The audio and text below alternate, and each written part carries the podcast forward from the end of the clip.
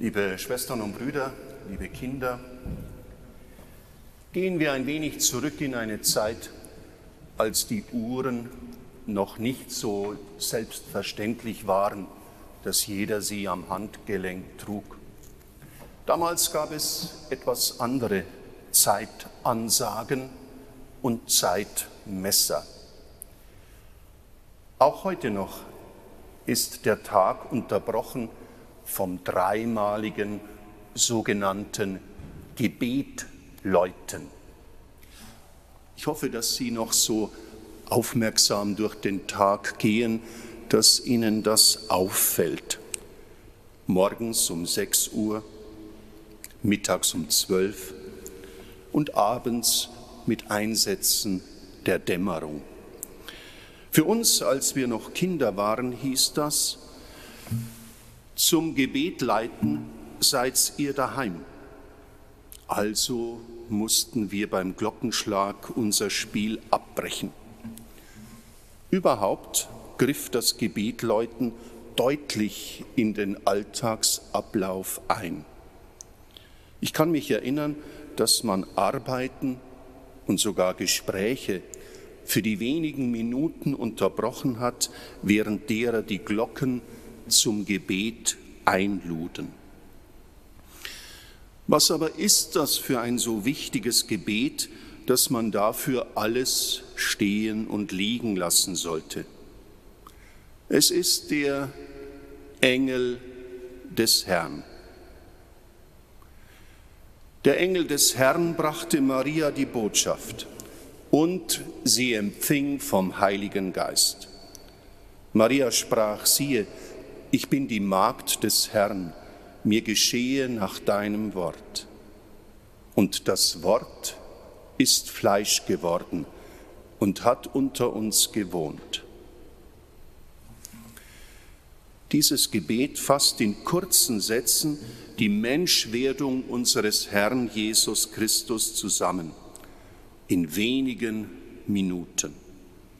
Unterbrochen werden die einzelnen Sätze durch das Gegrüßet seist du Maria. Und die uralte Tradition des Gebetläutens hat diese Gebete für so wichtig erachtet, dass sie ihnen eben drei Zeiten im Tag einräumte. Den Angelus, wie er auch genannt wird, beendet das Gebet, das ich vorhin am heutigen Sonntag als Tagesgebet gesprochen habe. Allmächtiger Gott, gieße deine Gnade in unsere Herzen ein. Durch die Botschaft des Engels haben wir die Menschwerdung Christi, deines Sohnes, erkannt. Führe uns durch sein Leiden und Kreuz zur Herrlichkeit der Auferstehung. Darum bitten wir durch Christus, unseren Herrn. In wenigen Tagen erwarten wir erneut das Fest der Menschwerdung Christi.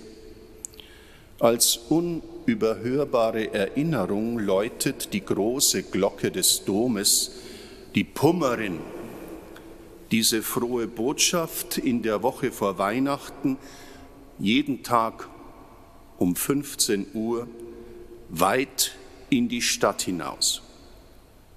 Sie soll mit allen Sinnen tief in unsere Herzen dringen. Das ganze Jahr hindurch, am Freitag um 15 Uhr zur Sterbestunde Jesu, werden Leiden und Kreuz angeläutet. Und jeden Samstag um 15 Uhr erklingt die Glocke im Gedenken an die Herrlichkeit der Auferstehung am Sonntag. Tag und Woche und Jahr werden so durch die Glocken von unseren Kirchtürmen herab im Glauben rhythmisiert.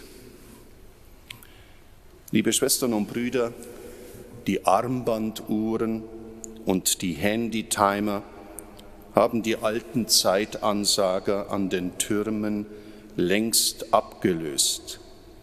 Doch die Botschaft der Glocken bleibt wichtig. denn sie erinnern an das Gebet, an unsere Beziehung zum Herrn.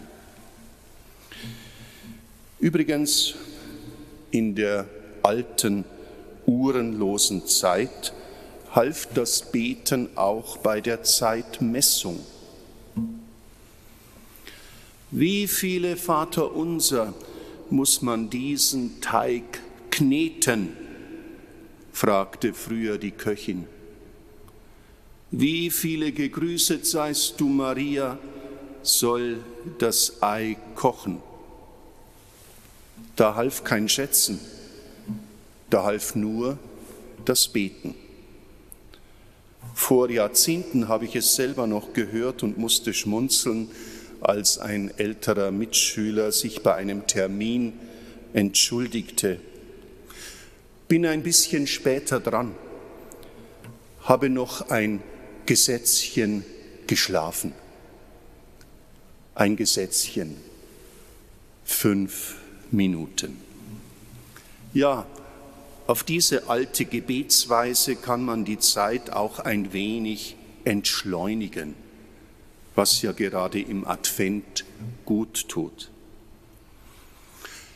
Eine Glocke, ein Glöckchen, fehlt in beinahe keiner Wohnung.